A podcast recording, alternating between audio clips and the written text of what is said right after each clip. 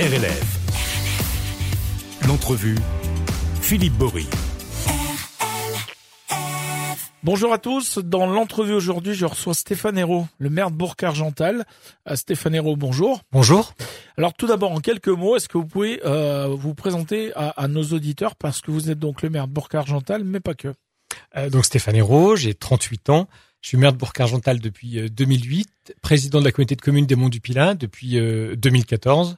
Euh, puis j'ai divers euh, divers autres missions en lien avec avec ces avec ces deux ces deux casquettes. Et on, y reviendra pendant cette entrevue. en 2008, donc à 23 ans, vous êtes élu pour la première fois maire de Bourg-Argental, plus jeune maire de la Loire et de Rhône-Alpes. Qu'est-ce qui vous a poussé à aller en direction de la chose publique dans dans son noble terme? Alors, quelques éléments. D'abord, je, n'ai pas candidaté à une fonction. Euh, euh, j'ai été élu maire de Bourg-Argental. J'ai pas candidaté à être le plus jeune de la Loire ou le plus jeune de. de la, c'est, c'est la, 23 c'est la, voilà, c'est la réalité qui fait que j'étais effectivement l'un des plus jeunes à l'époque. Euh, je le suis plus. Ça m'a vite rattrapé. Euh, qu'est-ce qui fait Je crois que c'est d'abord un engagement associatif à titre personnel. Je crois que c'est la, c'est la une forme de prolongement d'un engagement euh, d'un engagement antérieur et pour ma part c'était un engagement associatif assez euh, assez marqué euh, tant au niveau local que pendant mes que pendant mes, mes années universitaires qu'il avait qu'il avait précédé où j'étais aussi très très engagé ici à Saint-Étienne dans le milieu associatif étudiant. Et puis je crois que c'est aussi la, de, s'entourer en réalité d'une équipe euh, puisque voilà seul on fait pas on fait pas grand chose et donc c'est c'est la capacité de s'entourer avec des gens qui étaient très volontaires euh, très impliqués eux aussi dans la vie locale. Et, et, et d'avoir envie de euh, cette envie de partager cette envie de partager en tout cas de, de, de poursuivre à travers un engagement municipal.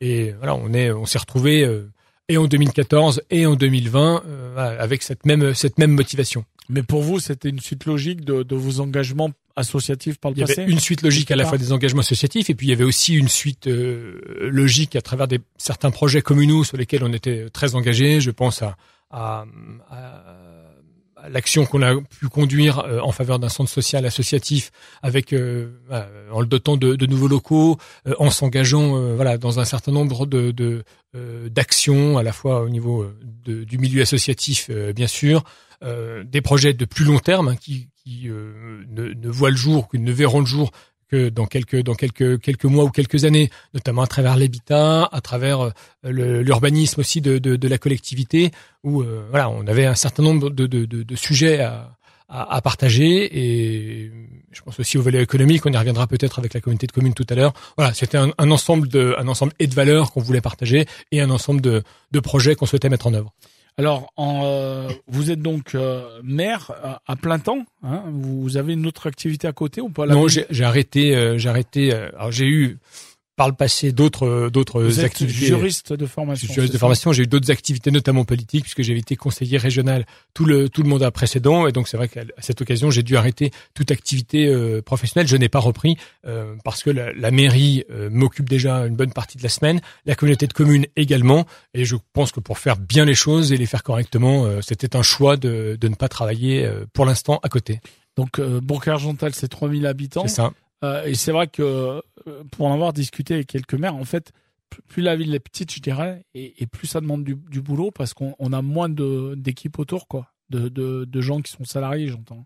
Alors, pour Argental, 3000 habitants, il y a quand même 37 agents euh, publics qui euh, interviennent au quotidien pour euh, apporter un service, que ce soit au niveau des services techniques, voiries, des écoles, des services administratifs. mais c'est vrai que plus les communes sont petites, plus le travail, plus le travail des élus est important. J'ai presque envie de dire, il n'est pas tout à fait le même en fonction des, des échelles de, de, communes, mais il nécessite quand même et une présence, une participation évidemment à différentes réunions de, de, de travail, et puis un quotidien. Là aujourd'hui, c'est peut-être encore plus le cas pour Cargental, et ce qui justifie également que j'ai pas euh, repris d'activité professionnelle, c'est surtout qu'on n'a pas aujourd'hui de directeur général de, de, des services, qu'on est en plein recrutement, euh, et, et, donc ça nécessite une présence euh, encore plus euh, encore plus vive euh, de l'équipe municipale. Ouais, parce que le DGS, qu'on appelle communément, c'est c'est quoi son rôle précisément? C'est la pièce maîtresse d'une collectivité et d'une et d'une commune de, de cette strate-là. C'est le directeur ou la directrice de l'ensemble des services de, de la collectivité. C'est l'interface entre les élus d'un côté et les agents euh, de l'autre. Donc évidemment, quand il n'y a pas euh, quand il a pas de, de DGS, euh, voilà, c'est un, un quotidien un peu plus un peu plus studieux que d'habitude. Et d'ailleurs, ça ça mériterait peut-être même une émission complète sur le statut de l'élu euh, mais parce qu'on on a pu le voir, hein, notamment aux dernières municipales, il y a plein de villes qui sont retrouvées sans, sans équipe. parce qu'il y a des petites communes où le maire euh, en avait pas plein de les casquettes, comme on dit, de, de gérer dans les toutes petites villes euh, le chien qui aboie des voisins à 2 heures du matin, etc. Quoi. Oui, alors on n'en est pas, heureusement et fort heureusement, on n'en est pas à ce stade-là. Euh, mais c'est vrai qu'on a pu constater notamment en 2020 qu'il y avait pratiquement un tiers des communes mm. au sein desquelles euh, seule une liste euh, se présentait au, au, suffrage. Donc c'est vrai que ça, ça en dit long sur sur la à la fois sur la démocratie, sur l'envie de, de s'engager, mais aussi sur le, le niveau de responsabilité qu'on confie aux élus. C'est vrai que si on y réfléchissait à deux fois, euh, on se reposera la question euh, du niveau de responsabilité qui euh, qui est transféré sur sur la tête des élus et notamment dans nos plus petites communes où, comme vous le vous le notiez, il n'y a pas forcément une une étendue des services pour pour supporter voilà pour répartir, on va dire plutôt cette cette charge et cette responsabilité. Alors Stéphane Hérault, vous êtes aussi le président de la communauté de communes des Monts du Pilat, qui regroupe 16 communes donc de Bourg-Argental à Télis-la-Corbe, en passant par Tarentaise, Saint-Romain-les-Ateux ou encore Marle.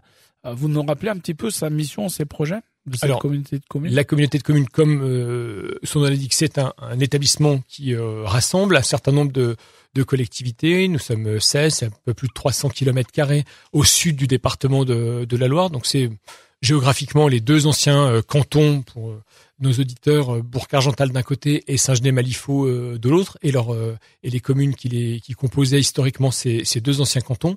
Les communautés de communes, la nôtre est assez récente puisque c'est c'est en, 2004 que les, deux précédentes communautés de communes d'un côté et, et syndicats intercommunal de l'autre se sont se réunis. La compétence numéro un de la communauté de communes, c'est d'abord le, développement économique. Euh, et donc ça mobilise évidemment beaucoup euh, les élus. C'est la création d'un certain nombre de zones d'activité, la gestion de ces euh, de ces mêmes zones, c'est la gestion de bâtiments ou d'ateliers relais à vocation économique. Et ça, c'est vraiment la priorité numéro une, à la fois qu'on qui est dans les statuts de, l'Interco, mais qui est aussi dans la réalité, puisque euh, on gère à la fois des zones d'activité sur Bourg-Argental, sur Saint-Genès-Malifaux, une euh, récemment sur Marle, également une zone d'activité. On a quelques terrains euh, disponibles également sur Jonzieux. Donc c'est voilà, c'est ce travail-là. Évidemment, c'est pas simplement la réalisation de, de terrain, c'est aussi tout un accompagnement économique. On sort d'une période notamment de, de, travail sur le sur le FISAC, le fonds euh, qui euh, permet de financer les services, l'artisanat, le, le, commerce. Et donc, on, on, a, au cours des quatre dernières années, euh, euh pratiquement mis sur la table 600 000 euros d'aide directe ou indirecte au profit du, au profit de, de l'activité économique. Et on poursuit aujourd'hui ce, ce FISAC à travers deux, deux projets, l'un plutôt orienté agricole avec un, un, programme alimentaire de, territoire qu'on est en train de travailler, et puis également un manager de, commerce qu'on vient de recruter pour accompagner justement nos unions commerciales notamment, mais aussi permettre à ce que nos, petites communes euh, rurales continuent d'avoir un niveau de service et notamment de services, euh, notamment de commerce euh, digne de, de ce nom. C'est évidemment une des grandes compétences de l'interco. Parmi les autres compétences de l'intercommunalité, nous avons la petite enfance qui est remontée en 2008 comme une compétence intercommunale et donc ce qui nous permet de gérer à la fois quatre, quatre crèches, une à Bourg-Argental, une à Saint-Genès-Malifaux, une à Jonzieux et une à Planfoy. Trois d'entre elles sont en délégation de service public. On accompagne également nos assistantes maternelles. Euh, on vient de créer et d'inaugurer euh, également deux maisons euh, d'assistantes maternelles publiques, l'une à Saint-Sauveur-en-Rue, l'une à Aubessin. pour accompagner et mailler le territoire d'un niveau de, service en matière de petite enfance qui permet à la population et de travailler sur place euh, euh, ou légèrement ou légèrement plus loin comme par exemple ici dans l'agglomération euh, stéphanoise. Alors, vous nous parlez de commerce. J'aimerais bien revenir quelques instants. Alors peut-être moins sur Bourg-Argental, mais peut-être sur des, villes un peu plus petites. Est-ce que vous êtes confronté au problème d'un commerce qui ferme et qui n'arrive pas à retrouver un, ou de gérant, ou en tout cas, il y a plein de villes aujourd'hui qui, bah, qui chargent du monde pour une épicerie ou des choses comme ça, ou un tabac, ou simplement le, le troquet, comme on aime à le dire, où on va se retrouver, boire un café et discuter un peu de tout ce qui se passe au pays. Euh, est-ce que, est-ce que dans certaines communes, Bourg, je pense à Bourg, mais peut-être pas que, du coup, sur la communauté de communes euh, des Monts du Pilat, est-ce que des, villes ont, mis en place des choses comme ça pour tenir, euh, maintenir soit un restaurant, soit une boulangerie ouvert alors, malheureusement, on est confronté aussi à cette situation dans plusieurs euh, dans plusieurs euh, euh, communes, bien sûr. Ouais, c'est pas réservé. on a la chance, j'ai envie de dire, d'avoir une petite activité touristique qui permet, ou en tout cas, qui peut encourager le maintien ou la reprise de certaines activités. Je ne sais pas si c'est. Euh, je pense que la taille des communes concernées euh, justifie pleinement qu'il y ait des commerces qui soient euh, qui soient repris. C'est assez nouveau, on va dire, dans le logiciel intercommunal que de s'occuper du, du, commerce. Ça restait jusqu'à une période assez récente très très communale et les communes avaient ont la charge en réalité de, de, se préoccuper de cette de cette question. Elles le font plus ou moins activement. Je pense à, à des petites communes comme Téli-la-Combe qui depuis quelques années avaient financé, s'était mobilisé pour préserver l'auberge, euh, l'auberge communale euh, et de voilà de reprendre et le et le fonds de commerce et les et les murs pour euh, pour travailler et proposer proposer un service ensuite en trouvant un, un professionnel. C'est quand même une donnée qui est relativement compliquée. Voilà. Quand le privé ne vient pas, euh, est-ce que la puissance publique doit systématiquement euh, euh prendre la place? C'est vraiment, c'est vraiment, euh, c'est vraiment un sujet, et, et ça permet aussi de, de dire qu'on évidemment, on ne peut pas le faire partout. Voilà. Il faut qu'il y ait un potentiel, et on peut pas, on peut pas dignement proposer à un commerçant, à un repreneur, on peut pas, on n'a pas la possibilité de lui garantir ni un chiffre d'affaires, ni voilà. Donc c'est c'est vraiment une, c'est vraiment quelque chose d'assez difficile, euh, mais ça nécessite quand même qu'on y veille et qu'on fasse tout pour accompagner les communes dans, ces, dans cette recherche de, de, de, commerce ou de reprise d'activité euh, d'activité commerciale. Euh, au niveau du médical, comment ça se passe euh, dans, dans, vos communes?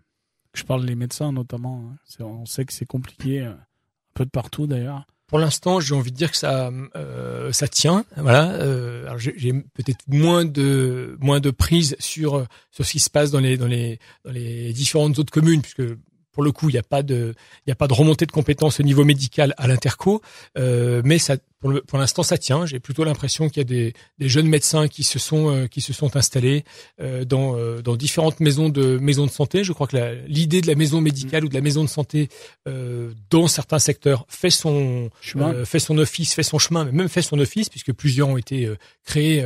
voilà, alors plus ou moins organisé, mais en tout cas pour qu'il y ait un vrai partage de l'information euh, entre entre les professionnels de santé. Et j'ai plutôt tendance à dire que ça ça fonctionne.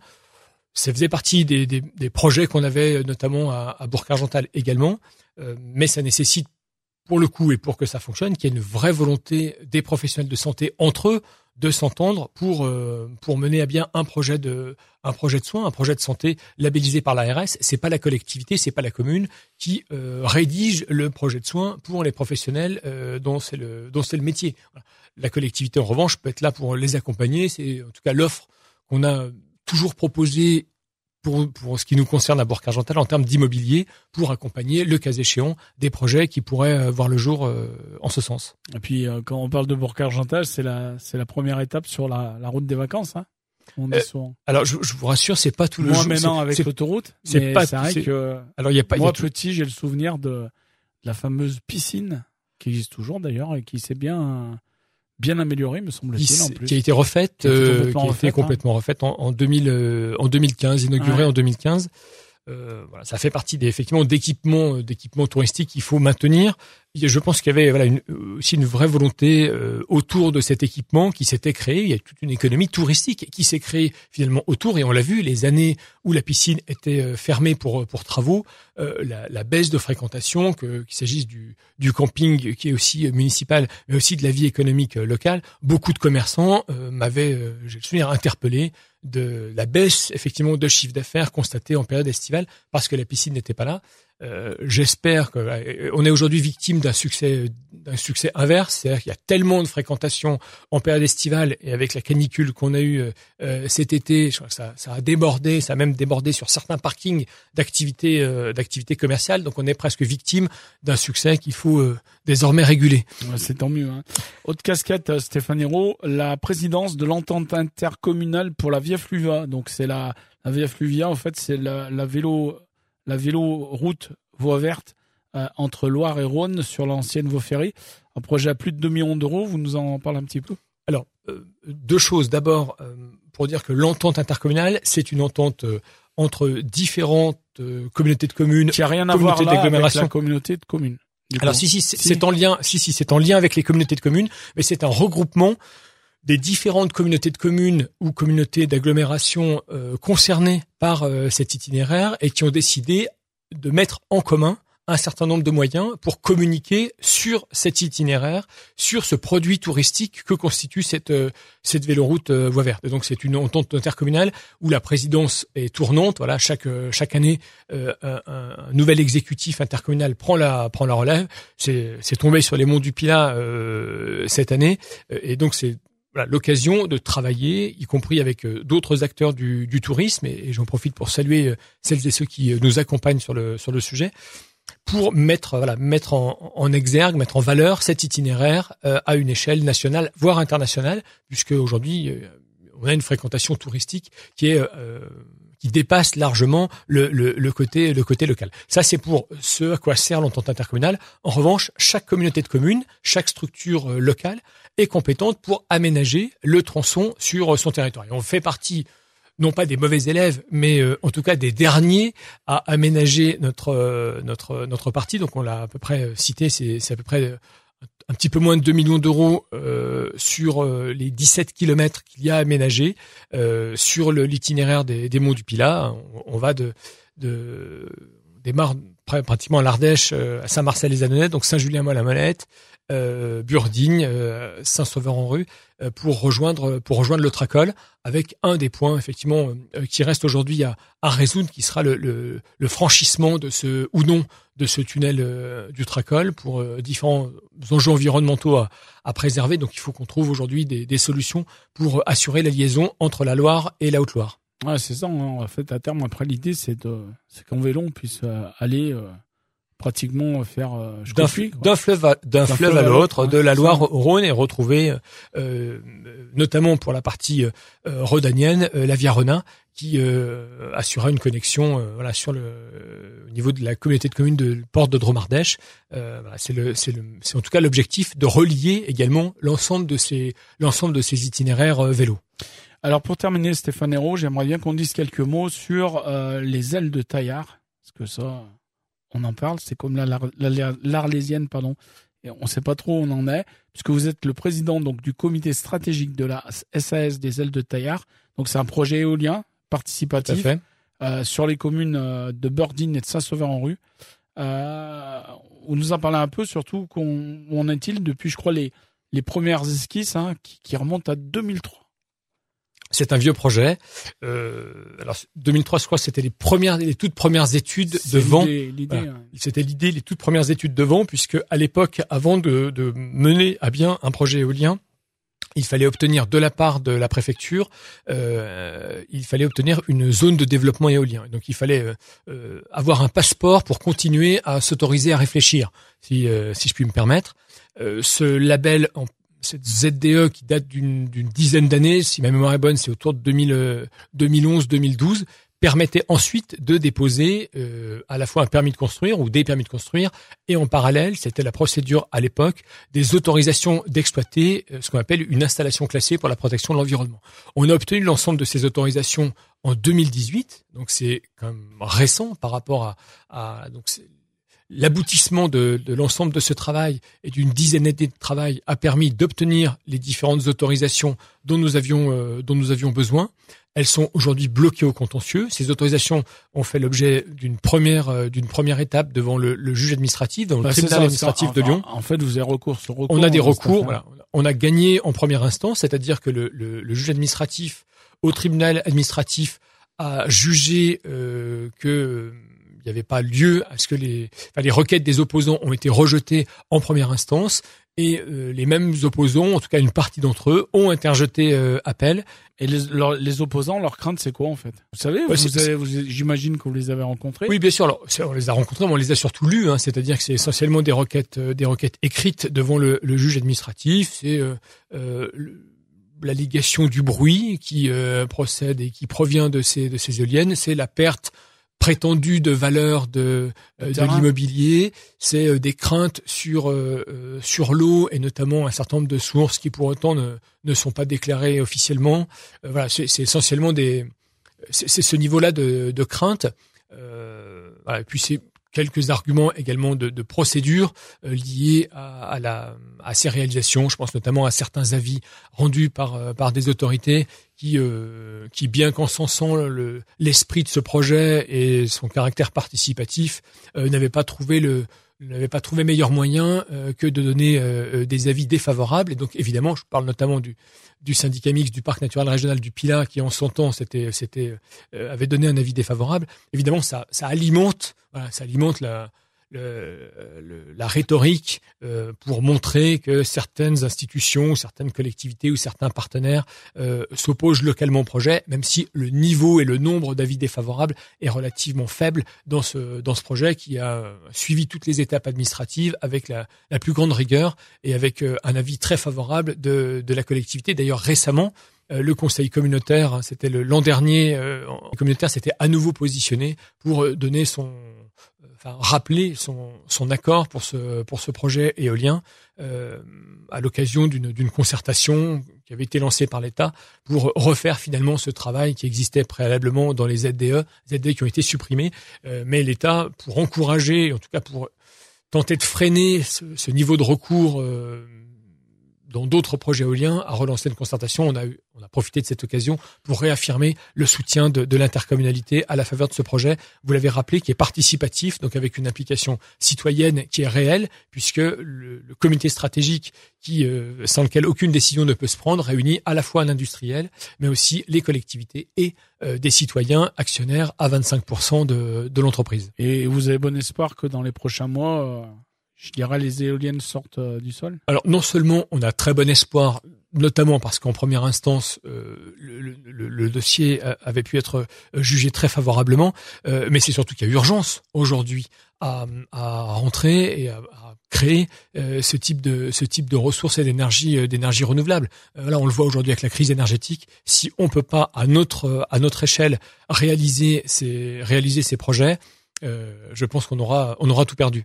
Très bien, bah écoutez, je pense qu'on a fait le tour pour euh, pour ce ce premier entrevue. Je, je, je vous donne rendez-vous d'ici quelques temps. Peut-être on fera un peu le point sur ce qui se passe euh, à Bourg-Argental et puis sur la Comcom. Vous aimez bien dire la Comcom. La Comcom. La communauté de communes des Monts du Pilat. Volontiers, cher Philippe. Stéphane Hérault, à très vite et merci à vous. Merci.